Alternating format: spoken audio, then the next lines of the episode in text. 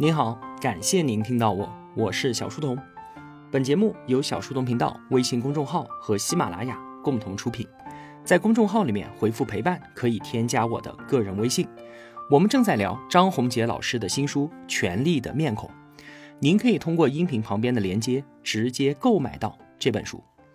今天啊，我们要聊的是皇权的缔造者秦始皇。关于秦国的历史啊，之前的节目里面我们也聊到过几次。周秦之变特别特别的重要，因为这是中国历史上的第一次社会大转型。此后两千多年的政治、文化和社会结构的基础，就在这段时间被完全速成。那之前呢，我们每次聊的侧重点都不一样，从文化的演进、政治制度与经济的变革这些角度都聊过。儒家、法家、商鞅变法，还有秦国的崛起和崩溃，在之前的节目中都有涉及。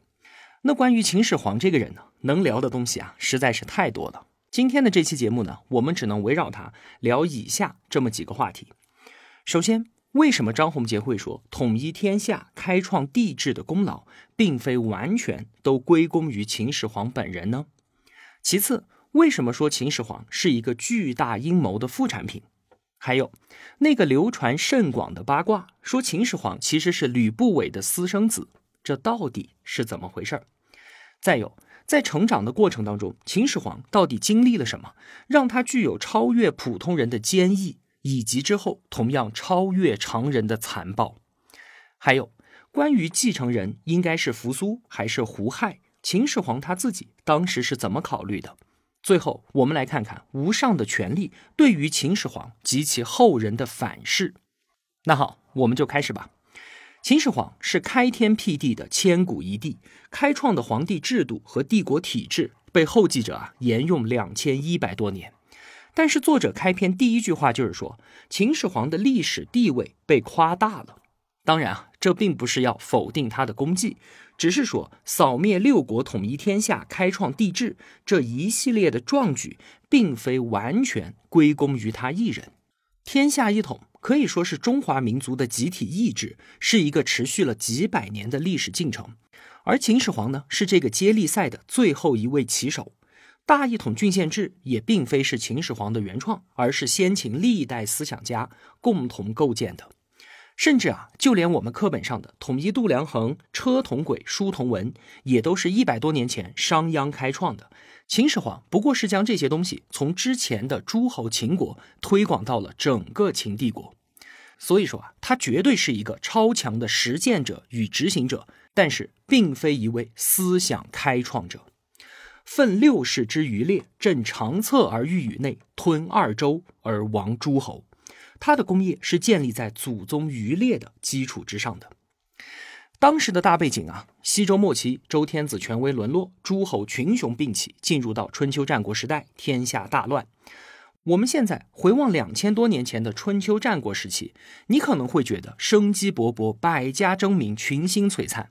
但是如果真的生活在当时，你绝对不会认为自己是活在一个黄金时代。相反，那是一个礼崩乐坏的混乱时代啊！举目尽是战争与饥饿，所有人都苦不堪言。天下人都迫切的希望出现一个中央权威来终结乱世、重整秩序。先秦各学派尽管他们之间相互抨击，但是在天下共主这件事情上是达成了高度的共识的。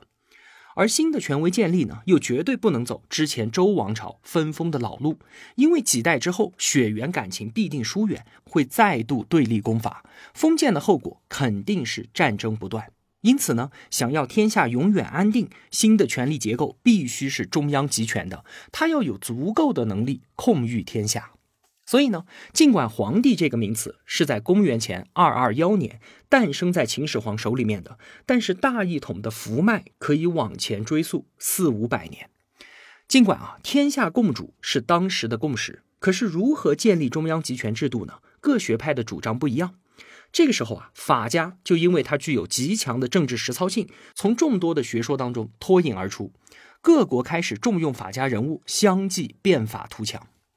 那相较之下，商鞅在秦国的变法是各国当中最晚开展的，但是呢，它是最彻底、最成功的。商鞅用什么办法让秦国迅速强大？其他各国也在推行变法，但是为什么根本就做不到秦国这般深彻？还有，为什么我们中国历代变法绝大多数都以失败告终？其中有一个决定性的制约因素，被称之为变法悖论，这又是什么？我们在之前解读历代经济变革得失和简读中国史的节目当中啊，都有讲过，这里呢就不再展开了。有兴趣的同学可以在公众号以“商鞅变法”为关键词搜索收听一下之前的内容。公元前三五六年，秦国变法开始，国力迅速上升，从危在旦夕的一边陲弱国，迅速崛起为战国第一雄强。从变法到统一天下这一百四十五年间啊。五十二场大战，四十八场胜利，在统一战争当中屠杀了一百五十万的他国士兵。从秦穆公称霸戎狄，一跃成为五霸之一，到秦孝公与商鞅合力，让秦国成为天下第一大国，再到秦昭襄王不断扩张蚕食四邻，让中原各国丧失独立抗秦的能力，历代秦王为统一做了充分的准备。最后呢，便是秦始皇登场，在祖宗之余烈的基础上，完成这最后也是最为辉煌的功业。那接下来，我们就把目光聚焦到秦始皇这个人身上。张宏杰说啊，他的出生是一场巨大阴谋的副产品，这是怎么回事呢？话说啊，公元二六二年，富商巨贾吕不韦在赵国的首都邯郸认识了一个人，这个人呢是秦国与赵国交好。交给赵国的人质，秦国王孙公子异。吕不韦就觉得这个家伙奇货可居啊，运作得好，那就是一门天大的生意。什么生意呢？话说当时公子异的爷爷就是秦昭襄王，已经在位四十五年了，时日无多。公子异的父亲是秦国的太子嬴柱，即将继承大位。这其中啊，有一个关键点是嬴柱最宠爱的华阳夫人，他没有儿子。而嬴柱的长子呢，又跟华阳夫人交恶。那作为华阳夫人来说，她最大的痛点就是，万一以后这个长子成了继承人，那她自己很有可能不得善终啊。所以呢，华阳夫人梦寐以求的就是自己能有个儿子，并且继承大位，那她自己就是皇太后了。吕不韦啊，就看准了这一点。既然你这么想要儿子，我就给你送一个过去。如果真的运作成功了，将来自己不也就跟着走上人生巅峰了吗？于是呢，吕不韦在赵国和公子异交好，然后呢，跑到秦国去重金游说，让在后宫一言九鼎的华阳夫人收公子异为儿子，再扶植上位。你看看，这简直就是一个不可思议的惊天谋划呀！在战国时代，不断的有这样异想天开的政治人物出现。那个时候啊，国家的边境线每天都在变动，烽火接连不断，处处都充满了危机和阴谋。每个人都生活在动荡不安之中。不光是统治者要绞尽脑汁、全力以赴，一招不慎，满盘皆输。对于普通人来说呢，那也是一念天堂，一念地狱啊！如果能够抓住机会，就可以一夜之间直登云霄。稍有差池。也是万劫不复，这就是一个阴谋家的时代。所以呢，我们才会看到有杀妻求将的吴起，有纵横连横的苏秦、张仪，以及吕不韦这些纵横家一个接一个的登场。这个不可思议的天大阴谋，最后还真就搞成了。秦昭襄王死后，太子嬴柱继位，也就是秦孝文王。三年之后就没了。华阳夫人和吕不韦真的就把这个公子异给扶上了大位，视为秦庄襄王。可是没过几年又病天了。秦庄襄王的儿子，也是我们故事的主角嬴政继位。这个时候，华阳夫人贵为太皇太后，而吕不韦呢，则位居秦国宰相，执一国之牛耳。那为什么会说嬴政是吕不韦惊天密谋的副产品呢？话说当年啊。吕不韦和公子异交好的时候，忍痛割爱，以绝世美女赵姬相赠。这便是嬴政的母亲。秦始皇的出身呢，一直都是一个为人津津乐道的大八卦。因为司马迁在《史记·吕不韦列传》当中记了一个有趣的故事，说吕不韦把赵姬送给公子异的时候，刚刚怀上了自己的孩子。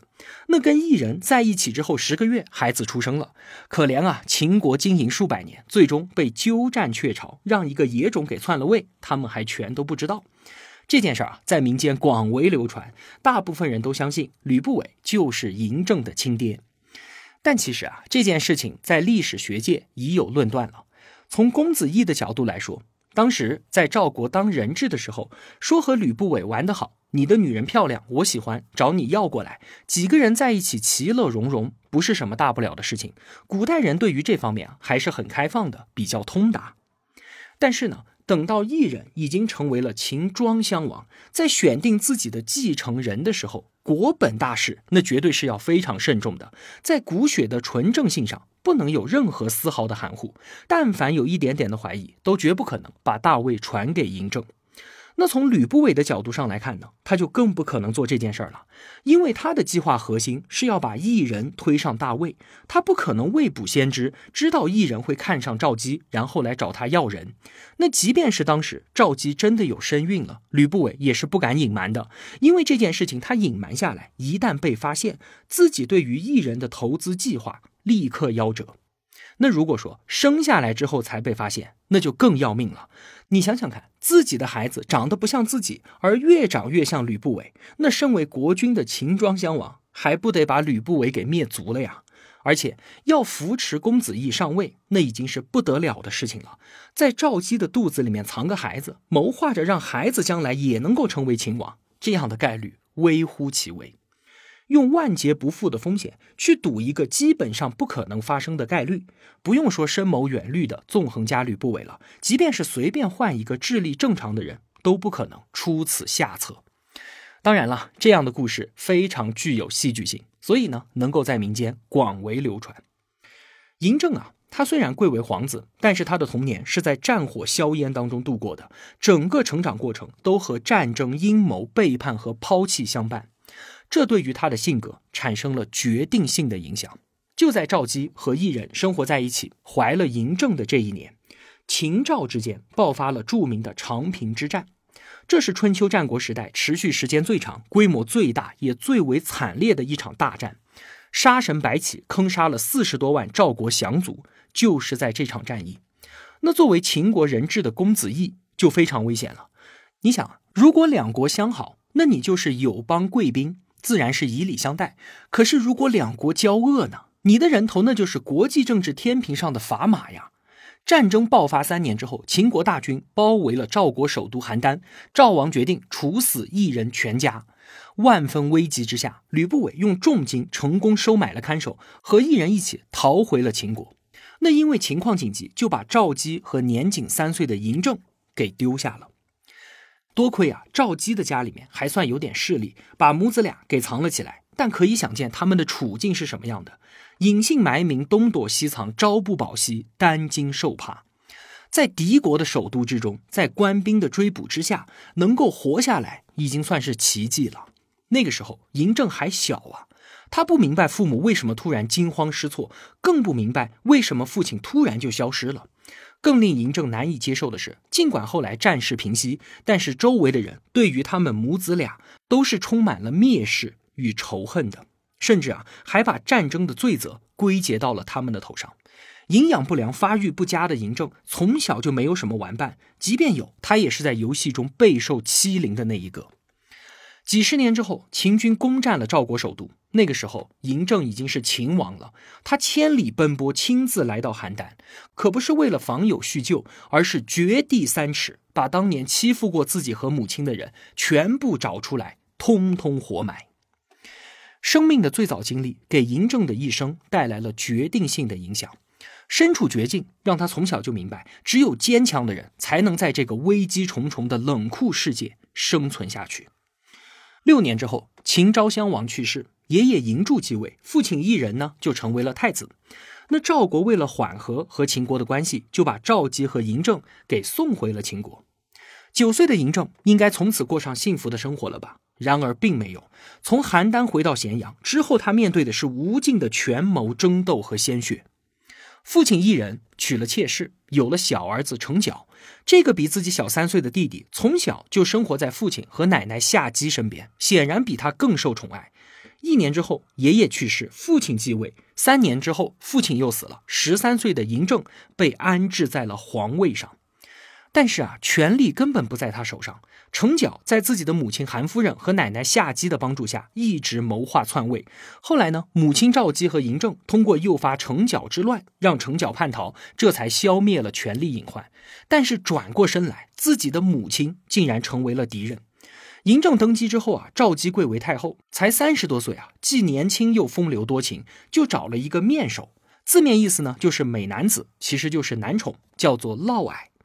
这个嫪毐啊，可不仅仅是太后赵姬摆在床边的情趣玩具那么简单，他有自己的府邸，有上千的奴仆和门客，是代表着太后的一派强有力的政治势力。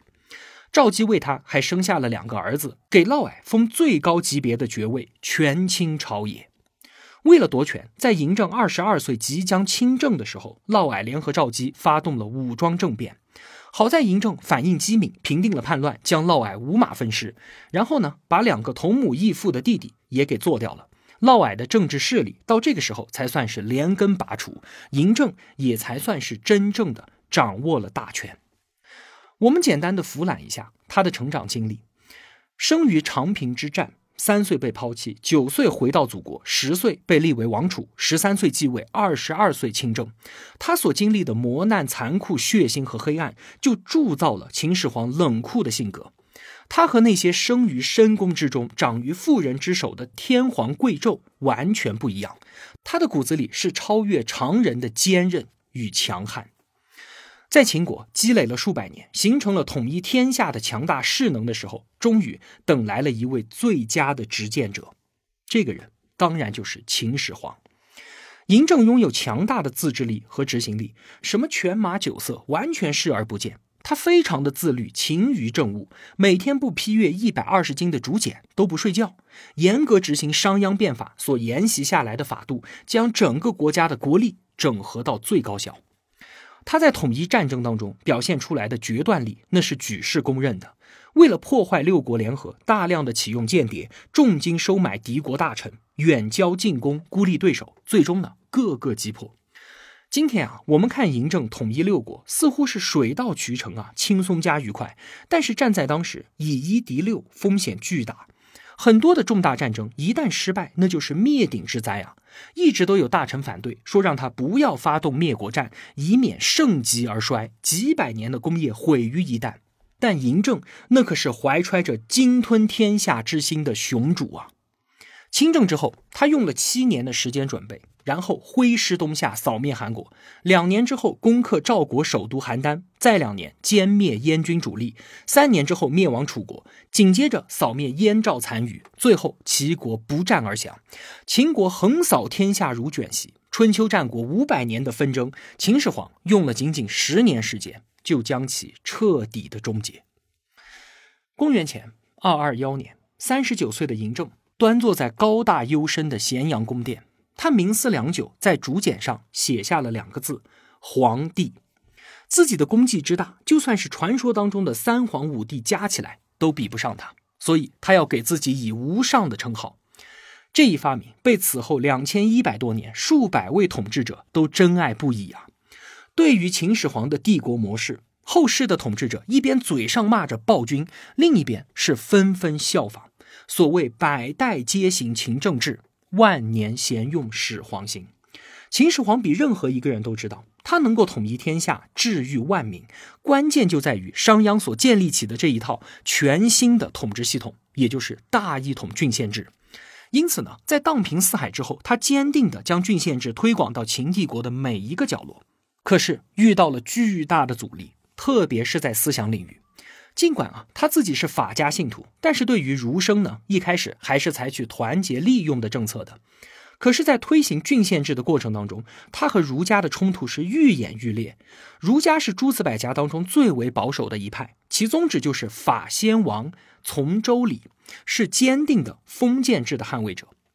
话说呢，在一次宫廷宴会上，一位大臣起身致辞，歌功颂德。说始皇帝圣明，平定宇内，将诸侯的土地改为郡县，人人都生活在和平安定之中，永远不再有战争的威胁了。这正是秦始皇最引以为傲的地方。听完之后，非常的高兴。可这个时候呢，一位儒生马上就站起来针锋相对，说不学习古代传统，想要长治久安是不可能的。商周之王之所以能够统治近千年，就是因为他们让子弟功臣列土封建。如今始皇帝富有四海，但是子弟却没有封国。一旦有臣下造反，谁能来真心的帮你呢？要知道啊，这番对话发生在统一天下七年之后，秦始皇早就表过态了，坚定的推行郡县制。可当时的文化精英仍然敢当着他的面。表达对于国家现行体制的不满，可见当时反对郡县制的思潮依旧非常的强大。到了这个时候，秦始皇终于是确信了儒家学派和大一统郡县制的矛盾是不可调和的。于是呢，为了统一思想，杜绝法先王行旧制的思想滋生蔓延，他就采纳了丞相李斯的建议，除了秦国的国史和一些工具书之外，其余的通通烧掉。敢于公开讲学者斩首。敢于以古非今，否定今天伟大成就的灭族，这就是著名的焚书事件。从根本上来说啊，这场文化浩劫就是秦始皇为了维护大一统郡县制所做出的努力。我们经常说焚书坑儒，但其实啊，这是两件事。关于坑儒呢，我们一会儿再说。那对于维护郡县制的坚定态度，甚至直接影响到他对于自己接班人的选择，这就要说到扶苏和胡亥了。按照《史记》的说法，秦始皇是过度自信，所以呢一直没有立太子，直到在巡视途中身染重病，匆忙之际下诏立贤能的长子扶苏为继承人。但是诏书都还没发出去，他就病天了。赵高就篡改了诏书，令扶苏自杀，然后将昏庸的胡亥给弄上了皇位。那历史真的如此富有戏剧性吗？越来越多的学者认为啊，很有可能秦始皇一直没有立扶苏为储，并不是他自己的自信与疏忽，而是什么有意为之。扶苏呢，在秦始皇二十多个儿子当中，确实是能力最强、口碑最好的。他不仅赢得了政治高层的好感，在民间呢也有很高的声望。所以后来陈胜吴广起兵的时候，不仅打着楚国大将项燕的旗号，还打着扶苏的旗号。可见扶苏在民间是有相当的号召力的。同时呢，秦迷的作者李开元推断啊，中国历史上的第一位皇后，在史书上没有留下只字片言的扶苏的母亲，很可能是当年政治联姻嫁到秦国来的楚国人。所以呢，楚民起义会打出扶苏的旗号，也就不奇怪了。秦始皇啊，他是一个深谋远虑的人，他对于自己的身后事。不可能说完全没有考虑。之所以迟迟没有立扶苏，正是因为扶苏是一个有着明显儒家思想倾向的人。那么在焚书事件之后呢？扶苏就为了保护儒生，向皇帝进言。秦始皇勃然大怒，就把他给打发到北边的边疆去了。他对于扶苏有一个深深的担忧，那就是现在主张恢复封建制的势力本就如此强大了，扶苏的倾向又那么鲜明。如果我传位给他，很有可能让我这一生坚定推行的大一统郡县制被废弃掉。若干年之后，天下又重归分裂。而且啊，扶苏在接到赵高的矫诏的时候，居然那么听话，马上就自杀了，是不是你也觉得相当的奇怪？其实呢，正是因为扶苏早就知道父亲对于自己的疏远和反感，也早就预料到自己会有此下场。这是作者张宏杰为秦始皇继承人一事提供的一种解释。秦始皇的这一生啊，所有的政治举措，他都有一个坚定的核心，就是推广强大和完善大一统郡县制。秦始皇他始终都觉得自己已经完全驾驭了皇权这头怪兽了。然而啊，他并不知道，越大的权力带来的副作用也越大。不管一个人有多么的聪明、睿智与强健，只要他掌握巨大的权力的时间一久，必定会走向自己的反面。而他自己就是最好的例子。统一天下之前，他是一个理智的人，是一个清醒的人，眼光、胆识和手段都非同寻常。他求贤若渴，能屈能伸，善于笼络人才。话说，兵家人物魏辽来到秦国，见过嬴政之后，他评价说。哼，你们秦王啊，是一个虎狼之人，需要人才的时候，他礼贤下士；可他日一旦成功，天下人都会成为他的奴隶。说完之后，便想离开秦国。可见啊，魏辽这个人看人是非常准的。嬴政呢，断定魏辽是一个人才，即便对自己颇有微词，他充耳不闻，拜为国尉，委以重用。后来。魏辽确实为秦国平定天下立下了汗马功劳。还有李斯来到秦国，被拜为客卿，正逢当时韩国在秦国的间谍活动被发现了，于是嬴政下令将连同李斯在内的各诸侯国人驱逐出境。那在发出驱逐令之后呢？经李斯提醒，他也不怕影响自己的形象，出尔反尔，收回了成命，并且因此对李斯刮目相看，予以重用。成为皇帝之前啊，嬴政有一个非常突出的长处，就是知错能改，从不闻过是非。有一次啊，他听信李信说二十万人就可以灭楚的豪言，弃王翦而用李信，结果呢大败而归。嬴政亲自驾车跑去找王翦，向王翦认错，请他出山伐楚。嫪毐之乱后，嬴政把自己的母亲赵姬给软禁了起来。后来就有儒生劝他说：“你不能这样做，这会落下不孝的名声的，损害你自己的政治形象。”嬴政立刻就把赵姬接回了咸阳，重新奉入甘泉宫。我们看到嬴政当时的胸襟气魄、敢于认错的坦率，在历代帝王当中都是不多见的。可是呢，在统一了天下之后，达成了目标，也就失去了约束，这一切都变了。魏辽是对的，嬴政在追逐权力的时候付出了太多，压抑了太久，而在得到之后，就表现出了极度的放纵。统一之前，他每件大事都允许大臣们反复的深入讨论。统一之后呢，批评之声绝难容忍，完全失去了纳谏的雅量。李斯建议不要攻打匈奴，不仅劳命伤财，而且回报甚微，他拒不采纳。扶苏的一句建议，把自己给打发到了边疆，甚至始皇勿言死，群臣莫敢言死事。因为自己讨厌死这个字，群臣都不再敢谈及生死、立储这些国本大事了。